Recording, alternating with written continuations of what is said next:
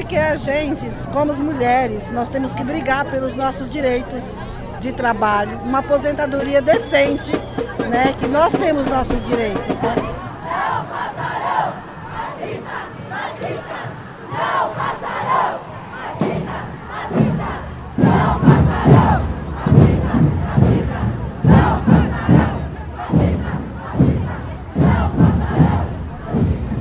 Porque não só no Brasil como no mundo inteiro a gente está vivendo situações que são mais graves ainda para as mulheres hoje do que sempre, né? Hoje no Brasil a gente tem um contexto super específico que é da reforma da previdência, que atinge é, a idade na qual a gente se aposenta e, e aí iguala o tempo de contribuição entre homens e mulheres. Então as mulheres que se aposentavam poderiam se aposentar cinco anos antes, agora vão se aposentar com a mesma idade que os homens.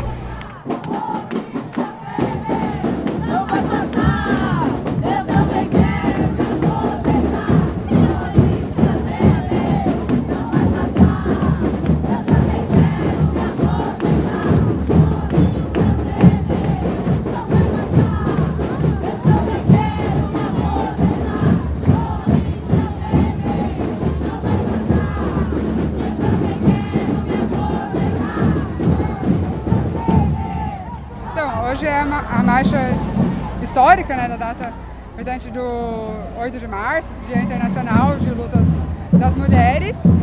E aí aqui no Brasil a gente foca, tem dado centralidade no combate à reforma da Previdência.